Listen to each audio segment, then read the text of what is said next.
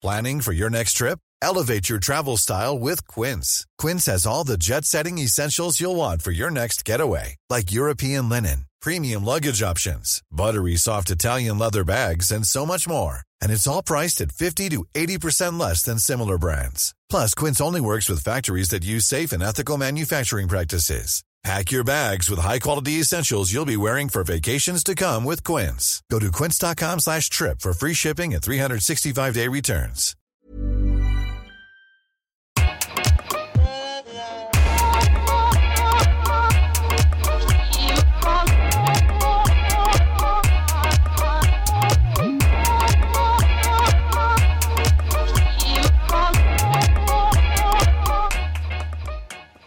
Bonjour Okaya. Bonjour Grace. Bienvenue dans ce nouvel épisode de Kif Taras, le podcast qui saute à pieds joints dans les questions raciales. Comme vous le savez, ici on parle d'arabes, de noirs, de blancs, d'asiatiques, de musulmans, de juifs. Et aujourd'hui, nous allons aborder un thème qui nous tient très à cœur. Dans la lutte antiraciste, l'intersectionnalité, c'est-à-dire le fait de tenir compte de multiples oppressions, est centrale. Si des collectifs de femmes noires ou musulmanes se constituent logiquement, les réalités spécifiques des femmes originaires du nord de l'Afrique semblent diluées dans ces deux seules appréhensions. Pourtant, elles ne sont pas toutes musulmanes et ne se définissent pas nécessairement comme arabes. Par ailleurs, dans un contexte où un racisme violent sévit, comment dénoncer le sexisme intracommunautaire sans prêter le flanc aux préjugés racistes? Être féministe et antiraciste de manière conséquente quand on est nord-africaine, c'est notre sujet aujourd'hui dans Kif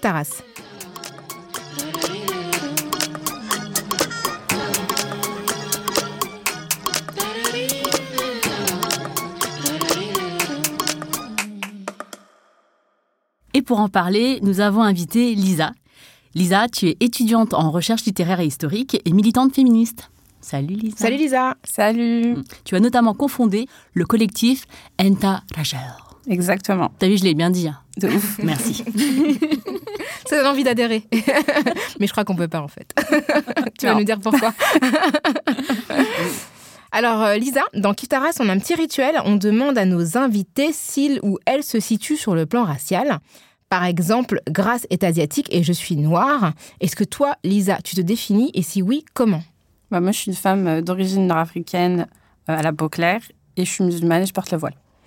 Et est-ce qu'il y a un moment dans ta vie où ces appartenances t'ont sauté aux yeux en fait? De toute ma vie. hein. Il n'y a pas un moment déclencheur où tu t'en es aperçu, où ça a pris une signification particulière? Euh, si je pense que le moment où j'ai porté le voile, c'est euh, un moment assez spécial qui a déclenché pas mal de, de choses.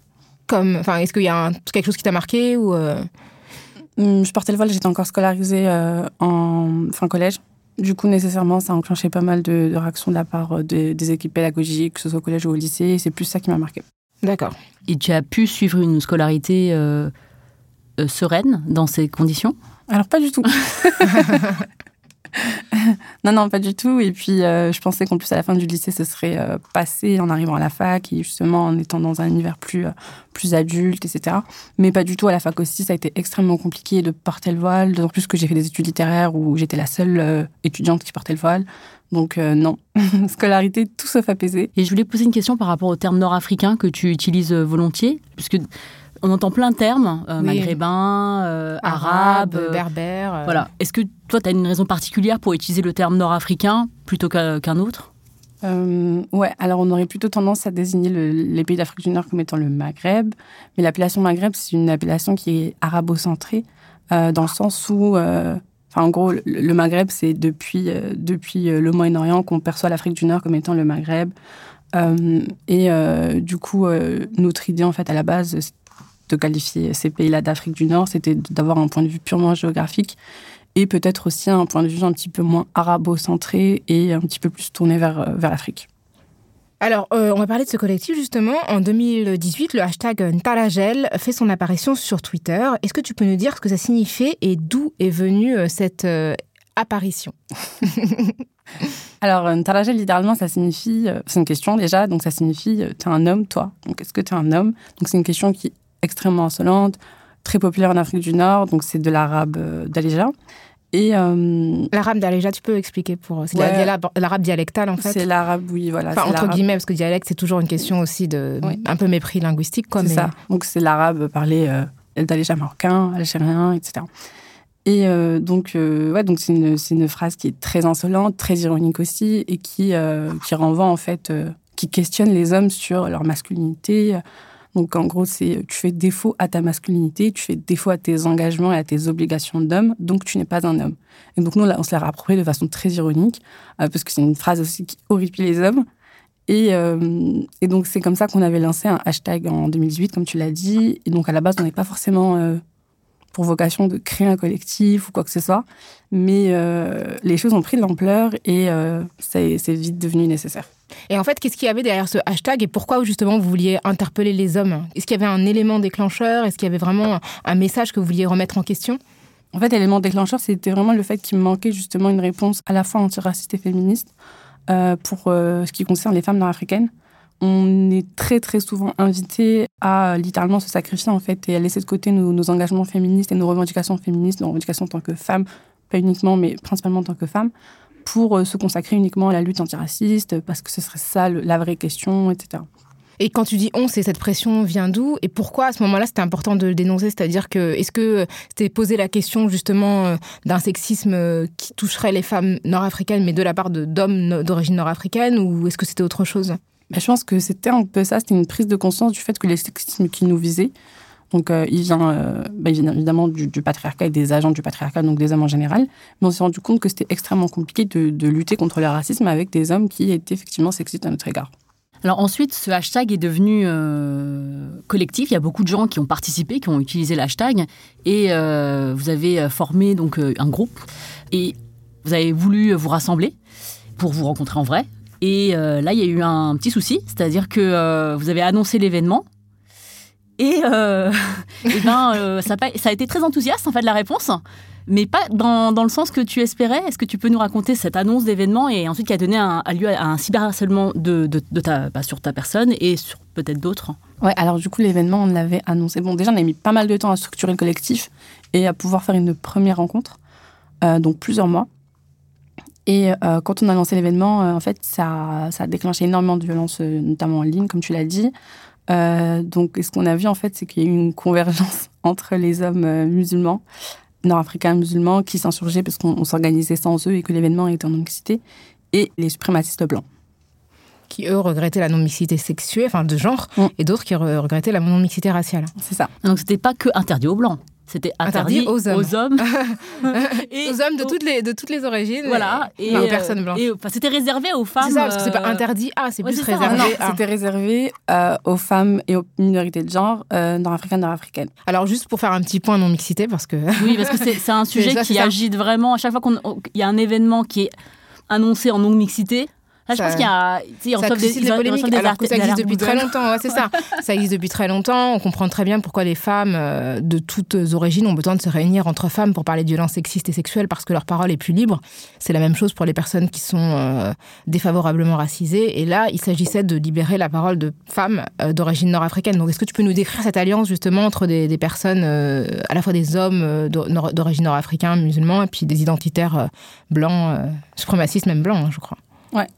Donc euh, moi j'ai été j'ai été très étonnée parce que c'est des hommes qui ont pour habitude en fait de, de, de se détester et de, de sur les réseaux. Et pour le coup, ce jour-là, ils étaient d'accord. Et, euh, en fait, je me suis rendu compte un peu à quel point le patriarcat pouvait réunir les hommes bien qu'ils se posaient sur euh, d'autres questions.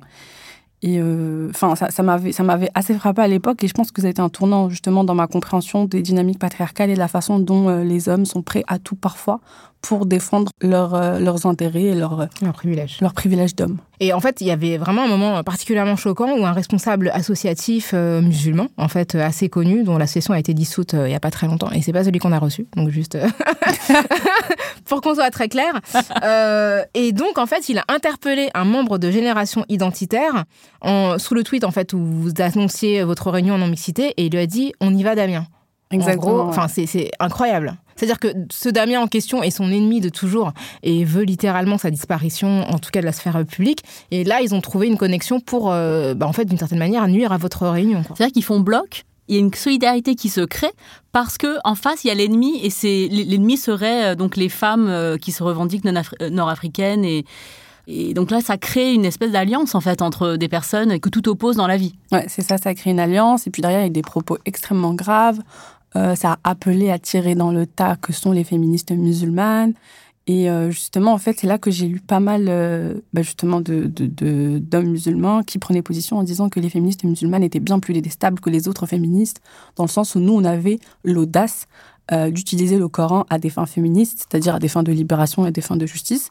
Et je pense que c'est ça aussi qui, qui cristallisait le truc, c'est le fait qu'en fait, j'étais la plus visible du collectif et que je portais le voile et bah, c'est comme si, enfin, le Coran, d'une certaine manière, l'interprétation du Coran n'appartenait qu'aux hommes, quoi. C'est ce qu'il disait euh, de manière implicite. Complètement. Donc, malgré ces tentatives d'intimidation, euh, la, la, réunion a eu lieu. Un premier événement euh, a vu le jour le 17 février 2019.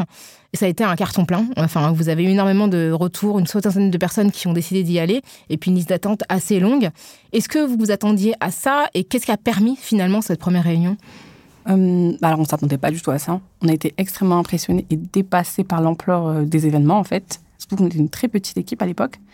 Et euh, en fait, ce que ça a permis de faire, je pense, c'est de, bah, déjà de confirmer la nécessité de ce féminisme, dont on avait déjà conscience en tant que femme nord-africaine, mais là, pour le coup, on, a compris qu'on n'était pas les seuls. Et ça a permis aussi, je pense, de, pointer du doigt les, sujets qui étaient nécessaires de réfléchir. Donc, notamment le sexisme intracommunautaire, notamment les racismes intercommunautaires, des sujets qui sont généralement délaissés, beaucoup de choses qui tournaient autour de la sexualité aussi, etc.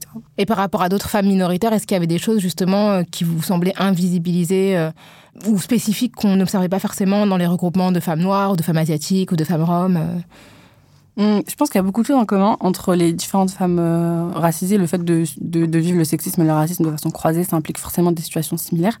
Mais je pense qu'après, il y a beaucoup d'autres choses qui entrent en compte et euh, ça amène forcément des logiques très singulières. Donc, euh, on peut observer beaucoup de choses similaires entre l'afroféminisme, par exemple, et le féminisme nord-africain, le féminisme musulman. Mais euh, l'ancrage n'est pas le même, le contexte n'est pas le même, l'histoire n'est pas la même, le rapport au corps n'est pas le même, etc. Par rapport au terme féminisme, tu as écrit un texte où tu évoques le féminisme de ta grand-mère en Kabylie. Elle n'utilisait pas ce mot. J'aimerais lire un, un, extrait de ton texte parce que je le trouve très beau. C'est un texte qui a été publié dans Women Who Do Stuff, un magazine. Nos aïeuls ne se disaient pas féministes, mais leurs vies ont été noyées dans des résistances quotidiennes, faites d'immigration, d'exploitation capitaliste, raciste et patriarcale. Aujourd'hui, on voudrait nous faire croire que nous trahissons nos mémoires, notre héritage culturel, politique, voire religieux lorsque nous arpentons le chemin du féminisme. Or, bien au contraire. Nous perpétuons les résistances historiques des peuples nord-africains, nous perpétuons et tentons de faire nos résistances quotidiennes des projets collectifs et donc politiques. J'ai un peu, euh, j'ai fait une petite parenthèse. Est-ce que tu peux nous parler de comment tu perpétues toi le féminisme à ta manière, celui de ta grand-mère kabyle?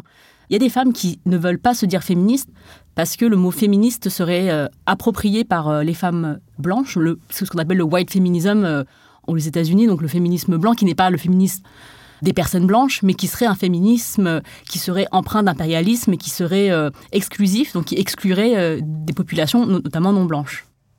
Ouais, c'est ça. Et moi-même, en fait, dans ma trajectoire, j'ai j'ai eu, euh, j'ai eu des moments de tout, en fait, à me qualifier de féministe. Il y a un moment où je me suis dit, elles sont quand même bizarres, ces féministes, à vouloir m'empêcher de porter le voile. C'est quoi ce truc?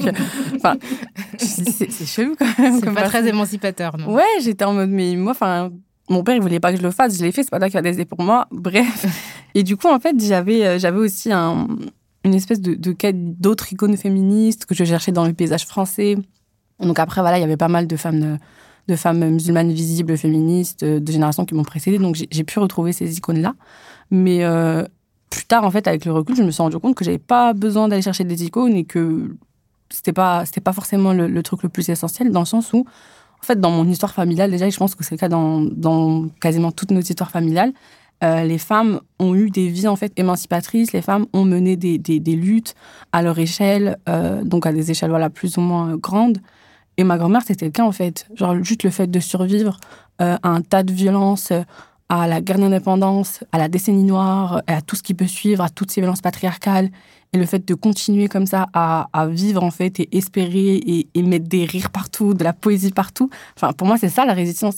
Et je trouve c'est incroyable comment on a tendance à aller chercher justement des icônes dans dans des luttes très lointaines, alors qu'en fait, il suffit de regarder un peu ce qui se passe devant soi. Et c'est pareil pour mes grandes-tantes. Euh, J'ai des grandes-tantes, en fait, qui sont ultra badass. Genre, euh, c'est des trucs de ouf, les vies qu'elles ont menées. Euh, elles sont hyper émancipées. Personne ne leur dicte quoi que ce soit. Et c'est ça mes modèles féministes, et je pense qu'on en a toutes autour de nous. Bah, il y a un peu ce préjugé selon lequel le féminisme serait l'apanage des femmes euh, des pays dits occidentaux et que finalement, le fait d'embrasser de manière explicite le féminisme serait une forme de trahison par rapport à une culture qui ne le serait pas. Alors qu'en réalité, bah, on peut vraiment euh, ouvrir ce parapluie de ce qu'on appelle féministe pour reconnaître que des femmes ont été féministes avant même que le mot d'ailleurs euh, n'existe et ce partout et que finalement les références, elles sont multiples et ça c'est aussi, euh, je pense, important quand on est une famille minoritaire de pouvoir inscrire son patrimoine euh, familial, culturel dans ces luttes d'émancipation et de pas laisser entendre que c'est forcément euh, les lumières de la République qui sont la seule source possible d'émancipation intellectuelle et même en termes de liberté. Et je trouve que par rapport aux préjugés, les femmes nord-africaines partagent avec, par exemple, les femmes asiatiques, mais je pense d'autres femmes, ce préjugé de la soumission c'est très fort et malgré les faits que tu viens de citer, euh, des, femmes qui ont fait des choses, des femmes dans nos familles dont on sait qu'elles ont fait des choses, ce cliché est très fort et il va revenir, on, nous perçoit comme soumises ou dociles à cause de notre faciès, notre physique. Toi peut-être un, détail vestimentaire qui serait euh, le foulard que tu portes ou euh, voilà la perception que, les gens ont de toi, de ta race sociale. Et ça va prendre le pas sur tous les faits et toute l'histoire qui est documentée et qui peut être consultée. Euh, donc euh, c'est vraiment euh, difficile de, que les faits, que, l'objectivité, enfin l'objectivité, voilà, triomphe dans ces préjugés. Et c'est vrai qu'il y a vraiment ce préjugé pour les femmes nord-africaines ou pour les femmes asiatiques de, de silence tu vois, de femmes silencieuses et de femmes très en retrait, qui du coup fait qu'on n'arrive pas à reconnaître en fait l'existence de femmes euh, malgré, enfin, je dire, on a quand même eu ce conflit majeur euh, entre la France et l'Algérie qui a donné lieu à plein de mobilisations très visibles et des noms connus, mais le préjugé reste super ancré. C'est pareil euh, en Asie, les noms sont moins connus, mais il y a eu énormément de résistance pendant que ce soit la guerre d'Indochine, la guerre du Vietnam, etc mais de résistance féminine. Mais c'est vrai qu'il y a ce préjugé-là qui est vraiment antagoniste avec le préjugé des femmes noires, qui est l'extrême inverse. C'est-à-dire que les femmes noires, elles sont vraiment perçues comme des femmes particulièrement agressives, en fait, et pas du tout silencieuses, et au contraire très en, en affirmation, en bruit, euh, etc. C'est intéressant de voir que finalement, la même démarche va pas du tout être saisie de la même manière. Oui, mais je trouve que c'est un rapport au silence aussi qui est très problématique, dans le sens où on va forcément assimiler le silence à une forme de soumission, alors que parfois c'est une forme de résilience, une forme de résistance. Moi, je sais que ma mère, par exemple, c'est quelqu'un de très discret. Et au regard de sa vie, au regard de sa position, de comment elle agit, etc., on pourrait se dire, ouais, c'est une, une, femme passive, qui n'est pas forte, qui n'est pas féministe, etc. Mais quand je réfléchis en fait à la vie qu'elle a voulu offrir à ses filles, c'est là que le féminisme en fait, c'est là que le changement très concret pour le coup et euh, qui est aussi l'engagement. Donc euh, je pense qu'il y a un rapport au silence quand même à, à, décentrer peut-être. Ça, c'est un revers euh, du, du, féminisme de considérer que parler fort, ce serait une force forcément pour les femmes. Mm. Donc ça, c'est plaquer tout ce qu'on valorise chez l'homme, c'est-à-dire euh, qu'il soit puissant, qu'il prenne de la place, on, a l'impression que on, le plaque sur les femmes en disant bah si t'es forte, alors tu vas réagir exactement comme un homme. Et c'est pas du tout ça. Être féministe, ça n'a pas qu'une forme, le féminisme. Exactement. Et puis d'abord, le silence euh, pendant la guerre, c'est une vertu quoi. Si tu ne si tu ne révèles pas les secrets du camp que tu défends, euh, c'est une force en fait. C'est une force le fait de pas dire les choses, le fait de pas révéler aux colons notamment un certain nombre de secrets, de stratégies, etc. Et d'avoir l'air justement d'être la personne complètement insignifiante que tu n'es pas en réalité, c'est aussi un atout, c'est aussi une stratégie de combat et de résistance. Donc euh, c'est vraiment une interprétation complètement monolithique de, euh, bah, de la féminité, de la masculinité, de l'affirmation de soi. Quoi. Donc euh, on, on l'a dit, Interlagel est un collectif. I'm Sandra, and I'm just the professional your small business was looking for. But you didn't hire me because you didn't use LinkedIn jobs. LinkedIn has professionals you can't find anywhere else, including those who aren't actively looking for a new job, but might be open to the perfect role like me. In a given month, over 70% of LinkedIn users don't visit other leading job sites. So if you're not looking on LinkedIn, you'll miss out on great candidates like Sandra. Start hiring professionals like a professional. Post your free job on linkedin.com/people today. Intersectionnel, pardon, qui a à cœur la défense des droits des personnes nord-africaines qui sont LGBTQIA+. Vous avez produit un texte qui s'appelle Queer euh, nord-africain nord-africaine contre les crimes et les violences policières. Comment est née cette démarche et pourquoi cet euh, engagement spécifique contre les violences policières? Alors, euh, En fait, ce texte, il s'inscrit dans un contexte spécifique où il y avait justement beaucoup de choses liées aux violences policières, où il y avait des mobilisations. Et on a, euh, il y a aussi beaucoup de, de pinkwashing dans la société. Donc vraiment cette idée selon laquelle les Arabes et les Noirs seraient euh, des dangers pour les personnes LGBTQ+, pour les femmes, et du coup ça viendrait justifier euh, les violences qui pourraient viser donc les hommes arabes et noirs en l'occurrence. Et donc pour nous en fait, c'était une évidence de se positionner en tant que, que, personne LGBTQ+, en fait, sur ces questions-là, pour justement mettre en avant la, la, la, nécessaire convergence entre ces luttes, donc contre les violences policières et contre ces violences euh, qui visaient les personnes LGBTQ+. Et donc oui, c'est vraiment et en même temps de montrer que le collectif était inclusif et donc du coup avait pas du tout vocation, euh, à, enfin avait vocation à reconnaître toute la complexité, euh, complètement, voilà, de, des identités qui peuvent être celles des personnes nord-africaines, qu'elles soient musulmanes ou non, qu'elles soient voilà queer, ou trans, cis, etc., etc. Et donc c'est aussi ce, cette affirmation là parce que souvent c'est une forme de complexité qui est perçue comme une forme, dans, certains mouvements, comme une forme de démission par rapport à des catégories qui seraient strictement occidentales, alors que c'est pas le cas. Mm.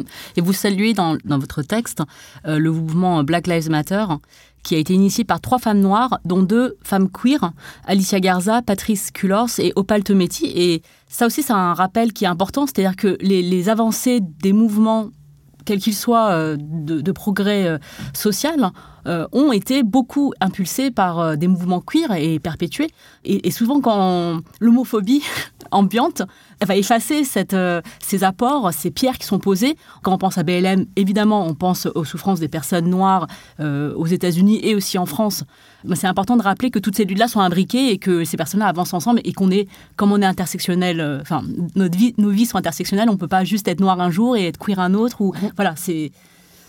Alors, on va parler d'un sujet euh, qui aussi on, aborde souvent, euh, c'est la fétichisation des, corps.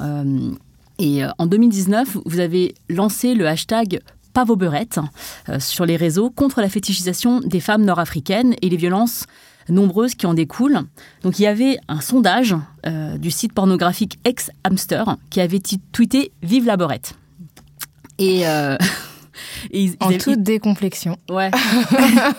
et ils avaient publié un top 10 des recherches sur Internet, parmi lesquelles, donc, euh, la première position, c'est beurette. le, premier, le, terme le plus recherché, c'est beurette. Et plus loin, marocaine, arabe et même viol. Donc, désolé, trigger warning. Euh, est-ce que tu peux nous raconter comment vous avez euh, formulé cette campagne? Ouais, alors, euh, bon, en fait, on savait déjà que les femmes nord-africaines étaient visées par une, hypersexualisation bien spécifique, bien racialisée.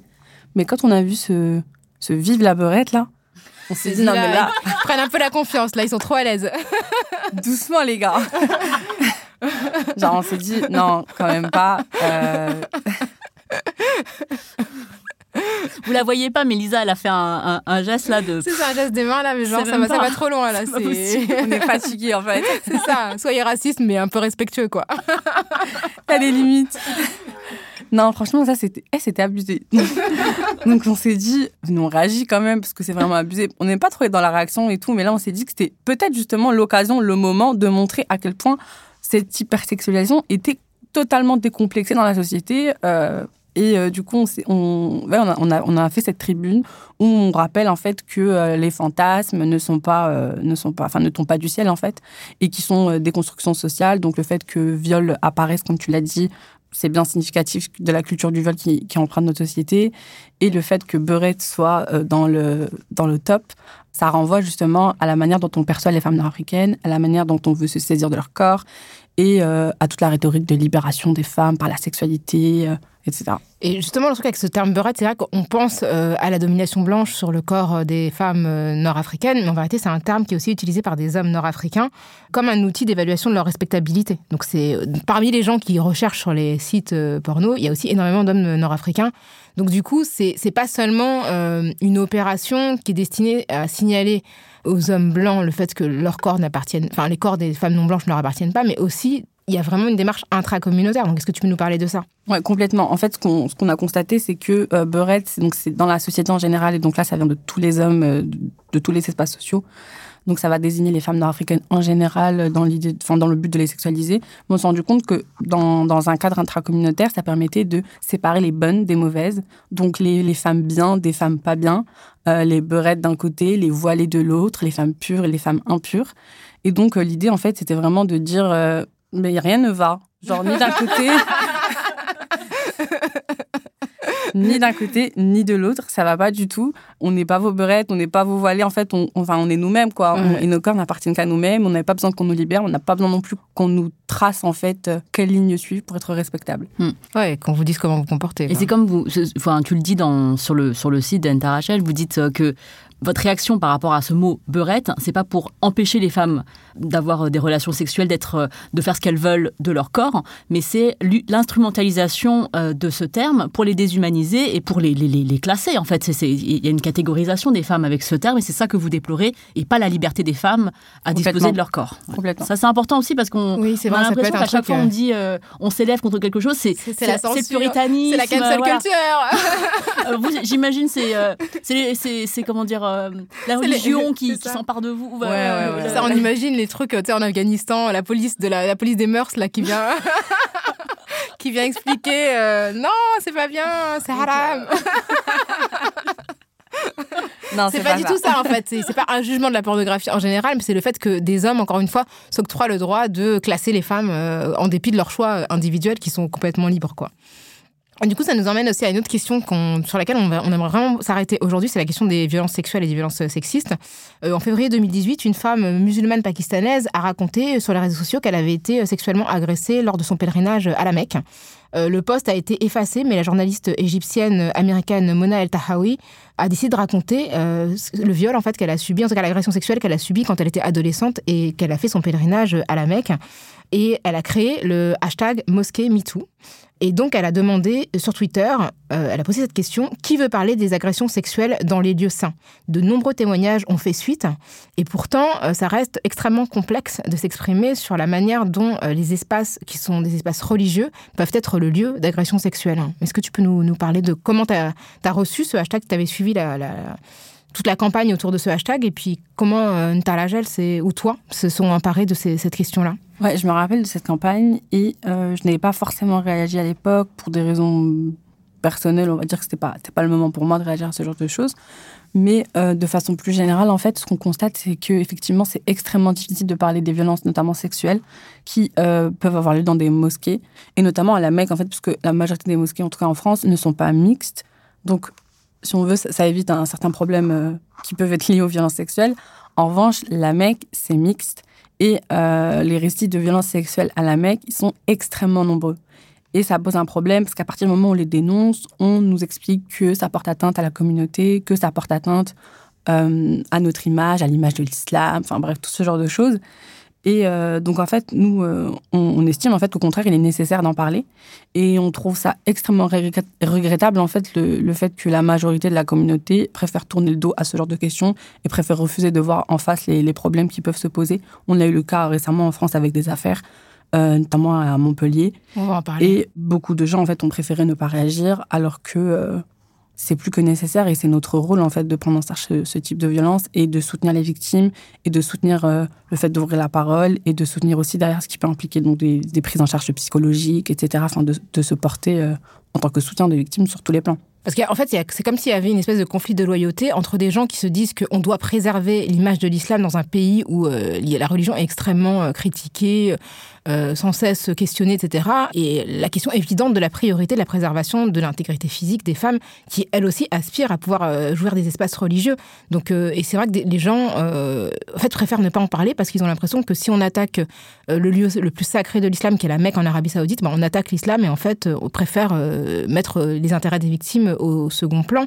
Et du coup, je, sais que tu as réagi, on va parler à l'instant de la question qui s'est passée à Montpellier, mais de manière générale, qu'est-ce qu'on te répond? Qu'est-ce qu'on te dit en fait euh, Est-ce qu'on te répond? Est-ce qu'on te dit euh, mais que tu nuis euh, d'une certaine manière aux musulmans en prenant la parole sur ça? Ouais, c'est ça en fait. On nous explique qu'on nuit à l'islam. Alors je sais pas qui je suis moi pour nuire à l'islam. hein. Je trouve ça très compliqué moi de nuire à l'islam. Donc on nous explique qu'on nuit à l'islam, qu'on nuit à l'image de la communauté et que du coup on entretient le racisme. Donc comme si le racisme avait besoin Ouais. euh, de, de raison en fait, tout simplement. C'est vrai. enfin le C'est vrai racisme que était l'avant, Ouais, il sera l'après. ouais, bien sûr. Ils s'emparent de tout ce qui existe ou voilà, c'est pas la peine, vous pas besoin de ça. C'est ça. Et puis, euh, donc, ouais, c'est ça. En fait, on nous reproche vraiment d'être des traîtresses, de porter atteinte à notre dignité commune, etc.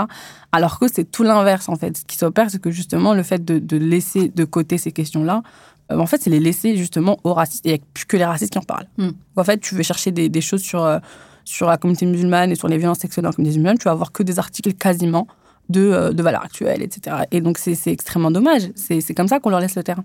C'est ça, et puis, ouais, ça empêche les femmes tout simplement d'accéder euh, à des espaces qui leur sont aussi dédiés. Quoi. Il y a une injonction à, tu sais, ne, euh, ne pas laver euh, le linge sale Ouais. euh, hors de la famille. Mm. Mais la- en réalité, on le lave pas du tout. C'est-à-dire qu'il reste sale. hein. Et, et finalement, il y a que les gens de dehors qui voient que c'est sale et qui nous disent Regardez comment ils sont chez Ouais, eux. c'est vois. exactement ça. ouais. c'est ça en fait que ça alimente. Ça alimente une perception biaisée et fausse des violences euh, au sein des communautés. Et alors, quand on rajoute en plus une autre couche qui est celle de la famille, c'est-à-dire qu'il y a eu le MeToo inceste euh, récemment. Donc là, euh, quand on rajoute une couche supplémentaire qui est celle de l'intrafamilial, donc un obstacle euh, euh, vient, vient s'ajouter à, tout ce qui existe déjà. Et donc, tu as parlé de l'affaire de décembre 2020, donc très proche de nous. à Montpellier, il y a eu, ça a été rapporté par le site Saphir News, qui a recueilli la parole d'une jeune femme, Sarah. Elle a accusé son beau-père, imam, de l'avoir agressée sexuellement, alors qu'elle était mineure. Et il a été mis en examen depuis juin 2020. Vous avez écrit un, texte qui parle de beaucoup de choses. Il y, a, beaucoup de choses qui rentrent là, euh, dont on peut parler, qui est l'instrumentalisation à des fins islamophobes euh, de, de la protection des victimes euh, de violences sexistes et sexuelles, la récupération, le fémonationalisme, euh, qui est alors la, question d'instrumentaliser la, la- protection des victimes de, de- violences à des fins de bah, racistes, en fait, islamophobes. Et est-ce que tu peux nous, nous dire tout ce qui te... Toi, tu as, été touché personnellement, donc tu as écrit ce texte euh, sur l'importance de, parler de ça. C'est ça. Bah moi, j'ai- tenu à prendre la parole pour plusieurs choses suite au MeToo inceste. D'abord, il y a vraiment ces spécificités communautaires qui font que dans un contexte euh, comme le nôtre aujourd'hui, quand tu es une femme, tu portes le voile, tu es musulmane, tu es nord-africaine, tu peux pas parler comme, comme les autres victimes parlent, t'as pas du tout les mêmes enjeux. Euh, quand tu es de classe populaire, ça ne renvoie pas du tout à la même chose. Donc il y avait ça d'une part, et il y avait aussi le fait que j'appréciais pas du tout la façon dont c'était traité politiquement, donc j'avais aussi un regard critique avec le fait qu'on nous proposait des réformes qui n'avaient pas trop de sens, à mon sens en tout cas, et qui n'avaient pas vraiment de solution, et comme d'habitude, en fait, on était davantage concentré sur le fait de punir des agresseurs. D'ailleurs, on les punit jamais, donc je sais pas pourquoi on en parle encore au lieu de se concentrer sur les victimes et les besoins des victimes. En l'occurrence, les besoins des victimes nord-africaines, les besoins des victimes musulmanes, ils sont spécifiques. Et euh, je pense qu'il faut qu'il y ait une réponse en fait qui émerge de l'intérieur de la communauté, qui ait une reconnaissance qui émerge de l'intérieur de la communauté, qui ait une écoute qui se fasse à l'intérieur de la communauté, dans les familles, mais dans la communauté en général, et euh, une prise en charge en fait collective de ces questions-là, ne serait-ce qu'en fait ouvrir le débat dessus, c'est déjà très compliqué, euh, un minimum de prévention dans nos espaces aussi, parce qu'il y a aussi l'idée selon laquelle ce serait pas un truc de musulman, ce serait pas un truc d'arabe, c'est un truc de blanc, etc. Et ça aussi, il faut le déconstruire. Pas du tout, en fait. hein. L'inceste, c'est universel pour le coup. Et euh, ouais, voilà, donc il y avait un peu, tout ça. Bah, Justement, c'est ce que tu disais par rapport à ça, c'est que, en fait, je vais te citer, tu dis que euh, il y a une charge supplémentaire qui euh, repose sur les femmes racisées avec une double violence à gérer. Tu es agressé et si tu parles, tu risques de voir les violences que tu as subies venir justifier d'autres violences racistes cette fois que tu subis aussi. Et dans tous les cas, en fait, tu es perdante, c'est ce que tu dis. C'est justement cette double injonction à la fois euh, à te protéger en tant que femme, mais à ne pas alimenter une forme de racisme qui va être instrumentalisée contre ton agresseur, mais qui va aussi rejaillir sur toi. Donc comment justement on arrive hein, en tant que femme nord-africaine, mais de manière générale non blanche, à naviguer entre ces deux injonctions? En fait, je pense que c'est très compliqué, mais il y a d'abord le niveau individuel qu'il faut distinguer du niveau collectif. Mhm. Je pense qu'à l'échelle collective, on est obligé d'ouvrir le débat dans la communauté. On est obligé de dire, OK les gars, il y a le féminationalisme, il y a le racisme, mais il y a aussi nos vies, et nos vies comptent, donc on va discuter. Il y a ça à l'échelle collective. Après, à l'échelle individuelle, moi, je pense aussi que euh, le fait de sacraliser comme ça la nécessité de parler, etc., ça va remettre en question. Tout le monde ne peut pas parler. Et ne pas parler, ça ne veut pas dire ne pas être réparé, ne pas dépasser ce qu'on a subi. Ça, je pense que c'est important de le souligner. Enfin, je pense pas qu'il faille nécessairement, en fait, euh, aller parler à toute sa famille euh, des violences qu'on a pu subir, ouvrir le débat dans sa famille pour les dépasser, pour aller mieux. Après, il n'y a pas de souci à le faire, mais je pense qu'il faut vraiment sortir de ça, parce que ça invite des personnes à parler, alors que derrière, en fait, elles n'ont pas les, les ressources, en fait, pour accueillir les réactions qui sont nécessairement violentes. Donc, euh, moi, je pense qu'à l'échelle individuelle, je parle de troisième porte, des fois, dans le sens où on nous propose souvent soit de se taire et de se murer dans un silence euh, extrêmement violent, soit au contraire de parler, de se mettre tout le monde à dos, d'affronter sa famille et les siens euh, pour aller je ne sais où. Et donc moi, je parle de troisième porte, en fait. Je parle de réparation centrée sur le soi. Je parle de... Enfin, en tout cas, c'est ma trajectoire à moi, en fait. Après, j'imagine bien que c'est pas valable pour tout le monde, mais moi, en tout cas, c'est comme ça que j'ai vécu les choses, que j'ai pu dépasser les choses. C'est que je me suis concentrée davantage sur ma propre personne. Donc, thérapie et tout ce qui m'a semblé nécessaire, plutôt que sur euh, le fait d'aller confronter un agresseur ou le fait de le dénoncer auprès de tout le monde, etc. J'ai préféré me concentrer sur moi et reprendre le pouvoir et me soigner. Mmh.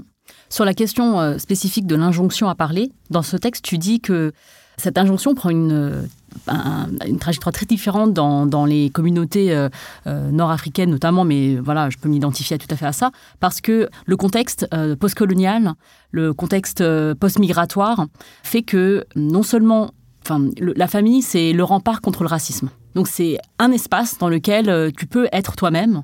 Et le fait de prendre la parole pour dénoncer un agresseur qui serait dans le, au sein de la famille, quand on sait que 9 euh, victimes sur 10 d'inceste sont isolées de leur famille, ça pose ce problème de de s'exposer deux fois au danger. Et tu parles aussi de la question de la classe sociale qui est très importante parce que le fait d'être isolé, et tu parles de ressources, donc c'est ça, c'est qu'une fois qu'on a parlé, qu'on a libéré l'écoute, si on se retrouve seul, en fait, c'est pas la protection, elle est pas, elle, elle ne va pas jusqu'au bout. Mm. Donc euh, ça, quand tu articules, et c'est vraiment ça la question intersectionnelle, c'est d'articuler toutes ces réalités et de montrer que, en fait, l'injonction à parler, c'est ce que tu déconstruis, c'est comme tu dis individuellement, on peut parler, on peut ne pas parler, on peut dénoncer ou ne pas dénoncer. Ça reste un choix où on pèse le pour et le contre en fonction de mm. comment où, on va se retrouver à la fin de cette prise de parole et euh, ce que tu disais tout à l'heure de euh, il faut ouvrir le, dialogue au sein des communautés pour qu'il existe des, mesures de protection, des mesures d'accueil de ces paroles-là euh, pour qu'il y ait une suite. Oui, parce qu'en fait, c'est ça ce que, tu, ce que tu dis et ce que vient de dire Grace, c'est qu'on n'a pas forcément les moyens de parler. Parce que si tu parles, sachant que dans 9 cas sur 10, euh, c'est la victime qui est exclue du cercle familial, euh, si tu n'as pas d'autonomie économique, tu vas où? Et si effectivement ta famille te sert d'endroit où tu peux vivre normalement en tant que personne non blanche, puisque autour de toi, si tu n'es pas adopté, en fait, les personnes de ta famille te ressemblent, ben, si tu perds ce, filtre avec une société potentiellement violente, pareil, où vas-tu? Est-ce que c'est plus simple pour toi d'être exposé à la suprématie blanche sans environnement de protection? Donc c'est cette question-là aussi de qui a les moyens de parler et de, en tout cas, de, se protéger de cette situation de victime uniquement par la parole. Et ça revient à ce que tu disais tout à l'heure sur l'injonction au sacrifice. Mm. Il y a une question de... Il faudrait protéger des personnes dont un agresseur pour euh, se sacrifier pour protéger une entité qui est plus grande que nous. Et donc ça, c'est toutes ces charges qui reposent sur les femmes euh, non blanches avec ces violences à gérer. Oui, justement, tu parles de ça, de certains mouvements qui incitent euh, en fait à prioriser, à donner la priorité euh, à la protection des, hommes, en fait, de dire que ce qui est plus important, c'est de lutter contre le racisme et que du coup, si on est agressé par une personne qui est de la même origine que nous, en fait, on on le dit pas trop parce que ça peut nuire en fait à l'ensemble du groupe, quoi.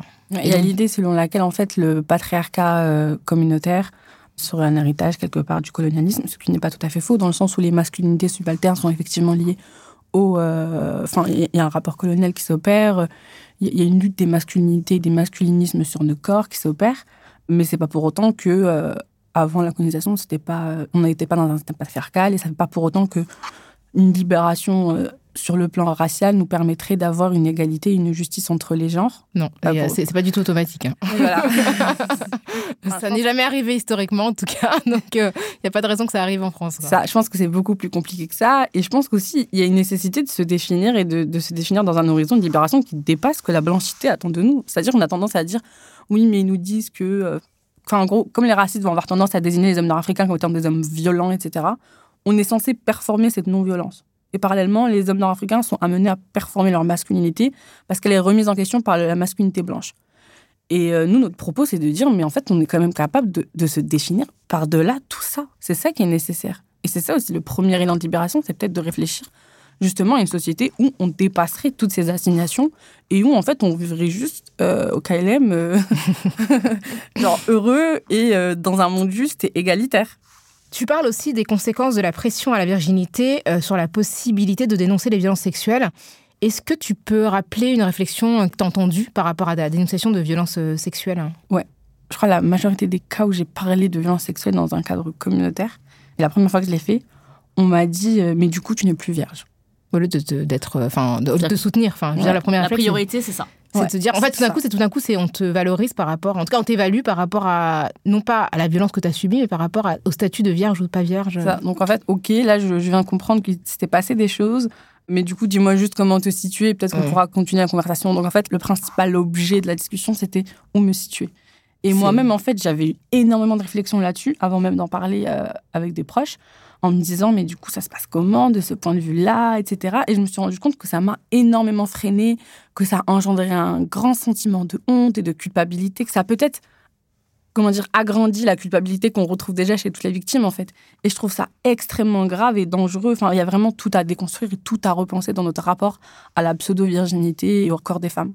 Parce qu'en fait, c'est comme si euh, le fait, l'importance qu'on pouvait accorder à la virginité dans certains cercles, finalement faisait que la victime euh, de viol, d'agression sexuelle était doublement coupable et dévaluée. En fait, elle était dévaluée du fait de l'agression qu'elle avait subie et que finalement la dévaluation était plus importante que euh, le fait de la soutenir en tant que victime. C'est ça. Mais moi, c'est des choses que, enfin, ça peut paraître un peu lointain pour certaines personnes, mais euh, enfin, mon enfance a été ponctuée de récits comme ça. Ma mère m'a m'a jamais caché la réalité de ces choses-là en m'expliquant que justement, telle femme était victime de viol et que du coup, elle était partie parce que ça avait déshonoré sa famille, enfin, des choses comme ça. Mm. Donc, moi, ça ne m'impressionne pas, enfin, ça ne me choque pas parce que justement, j'ai j'ai été euh, sensibilisée à ça très tôt par ma mère et, et heureusement d'ailleurs.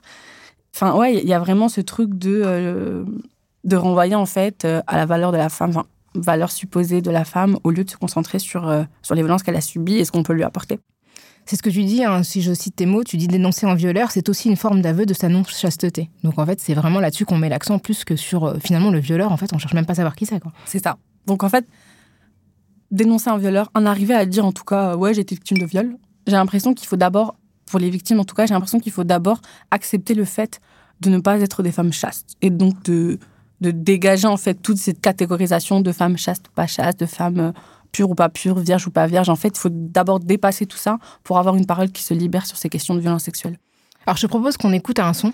Cette jeune femme musulmane de 22 ans, que nous appellerons Léa, est venue chercher ici un certificat de virginité. Vu que je suis euh, d'une famille euh, qui pratique la religion, c'était pas permis pour moi de venir euh, sans être vierge. Qu'est-ce que tu craignais? Ben, d'être niée par mes parents. Un certificat à en-tête médicale attestant la virginité d'une femme par la présence d'un hymen intact, sans échancrure ni rupture. Une exigence dans certains milieux traditionnalistes, mais qui reste très rare en France. Les députés l'ont interdit cet après-midi au nom du droit des femmes. Les médecins qui en délivrent risquent un an de prison et 15 000 euros d'amende. Alors déjà, avant de poursuivre, je pense que c'est important de rappeler quand même que l'hymen et la virginité n'ont rien à voir. C'est-à-dire qu'il y a vraiment cette croyance Oui. très ancienne qui, qui croit qu'en fait la virginité est forcément visible. Euh, et encore même le terme de virginité, il faut aussi le déconstruire parce qu'il y a toujours cette idée de pureté derrière.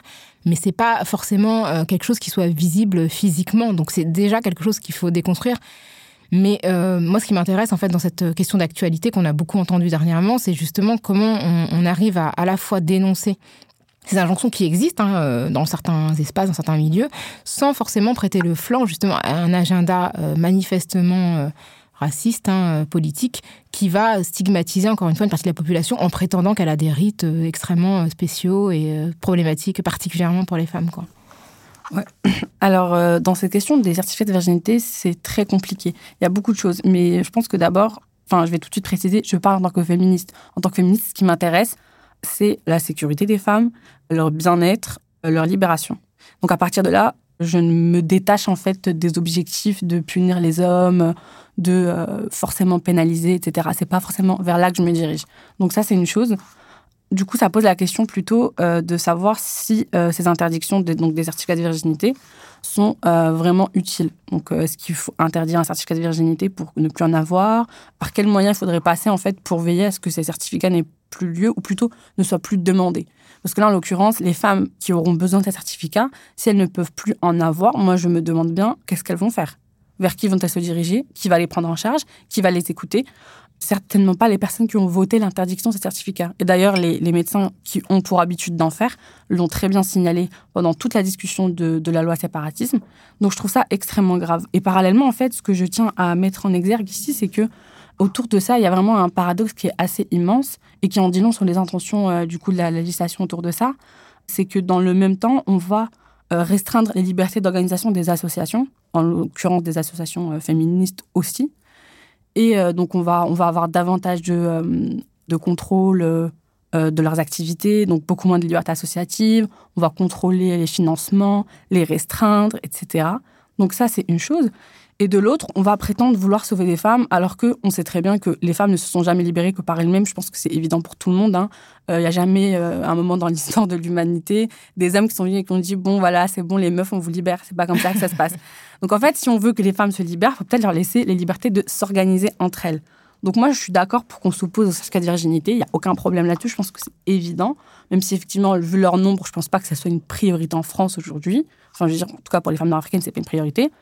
Mais dans ce cas-là, moi, je veux qu'on donne aux femmes, en fait, les moyens de le faire par elles-mêmes, si elles jugent que c'est la priorité, et donc euh, de se libérer par elles-mêmes, parce qu'il n'y a pas d'autre libération qui, qui puisse euh, être réalisable. Se libérer par soi-même, c'est une excellente conclusion. Ouais. Merci beaucoup, Lisa. Merci. Merci à vous.